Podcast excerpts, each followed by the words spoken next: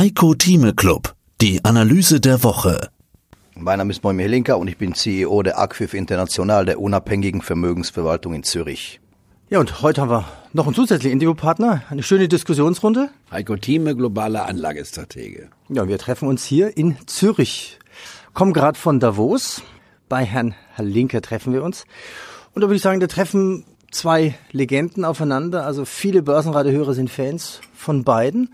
Und ich unterbreche die gerade. Sie sind nämlich schon mitten in einer Diskussion, was Sie nämlich vom Börsenjahr 2020 erwarten. Was erwarten Sie vom Börsenjahr 2020?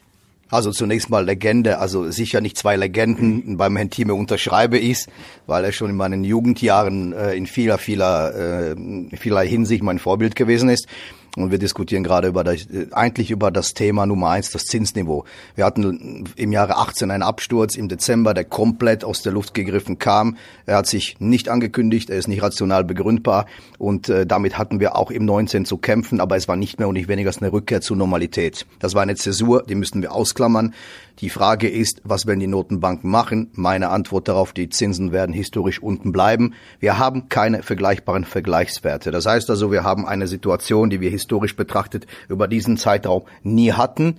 Und äh, die, Alternativ die Alternativlosigkeit der Aktien manifestiert sich immer mehr und sie ist noch nicht im Markt angekommen. Und ich gehe davon aus, dass wir, ich habe schon bei unserem letzten Interview gesagt, dass das 19 für eine große Überraschung in Richtung aufwärts sorgen kann und auch sorgen wird, meiner Meinung nach.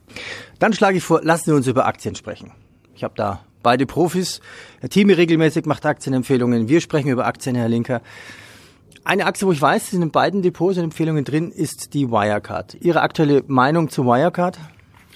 Wirecard war für mich im November 2017 im Interview mit Antje Erhardt die Aktie des Jahres für 2018. Und nicht, Entschuldigung, ich muss zurückgehen. Wirecard wurde die Aktie des Jahres 2019 im November 2018 hatte ich das für die Aktie werden. Äh, dann könnte der Skeptiker sagen, das war ja nichts, das war ja ein Flop von Herrn Thieme.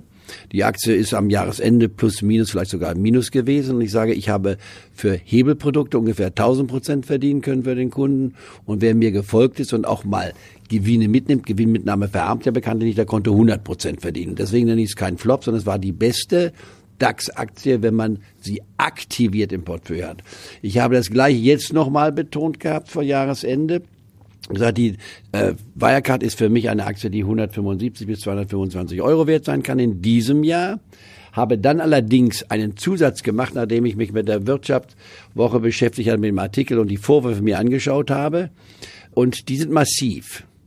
Sind auch gut recherchiert oder scheinen gut recherchiert zu sein, zu sagen, wir haben das Büro in Dubai aufgesucht und haben nur einen Briefkasten gesehen. Das macht mich stutzig. Und da habe ich folgende Schlussfolgerung gezogen und auch unseren Anlegern, auch im Heiko Thieme Club und auch auf meiner täglichen Hotline, die ich ja seit 33 Jahren betreibe, sechsmal in der Woche, gesagt, passen Sie auf, lassen Sie alles, was Sie haben in Wirecard im Portfolio bitte nicht verkaufen. Aber kein neues Geld jetzt anlegen. Warum?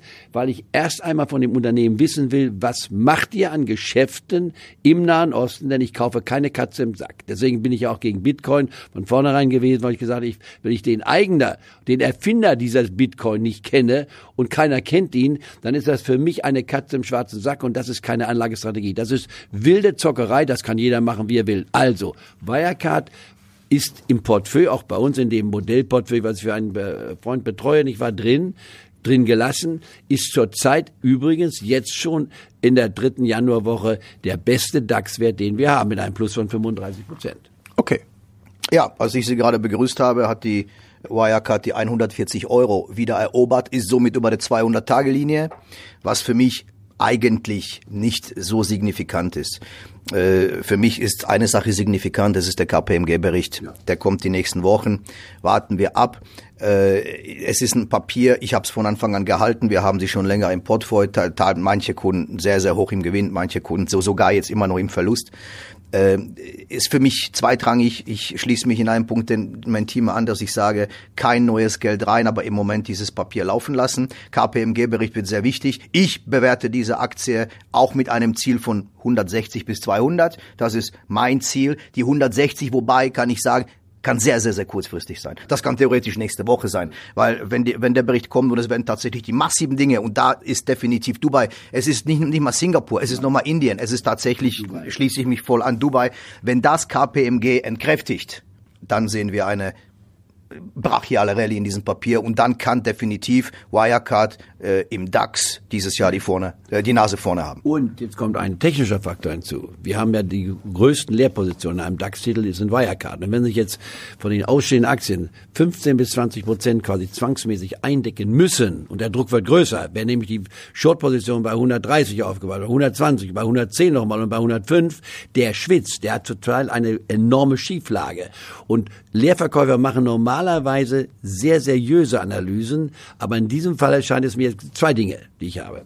Bei Wirecard, was ich immer kritisiert hatte, war die sehr dürftigen Aussagen des Managements. Die Führungsspitze hat sich nicht gut erklärt. Aber was ich betrachtet habe, und das geht ja auf unser gemeinsames Geschäft, den Heiko Thieme Club zu, wir benutzen ja Wirecard. Und ich bin Praktiker. Ich sage, was ist denn die Schule des abstrakten Denkens ist der Markt. Wenn wir es benutzen, kann ich ja nicht sagen, das Produkt ist unmöglich. Das Management mag schlecht sein aber oder in der Beklärungsbedürftigkeit nur, das Produkt ist gut und wenn das Produkt gut ist, dann hat Wirecard eine enorme Chance und da würde ich dem zustimmen, die 160 können wir jeden Tag sehen. Wir sind, die, wir sind ja vor wenigen Tagen noch, wir hier noch zu Jahresbeginn waren wir bei 103 gewesen. Von 103 auf 140, das sind über 35 Prozent plus.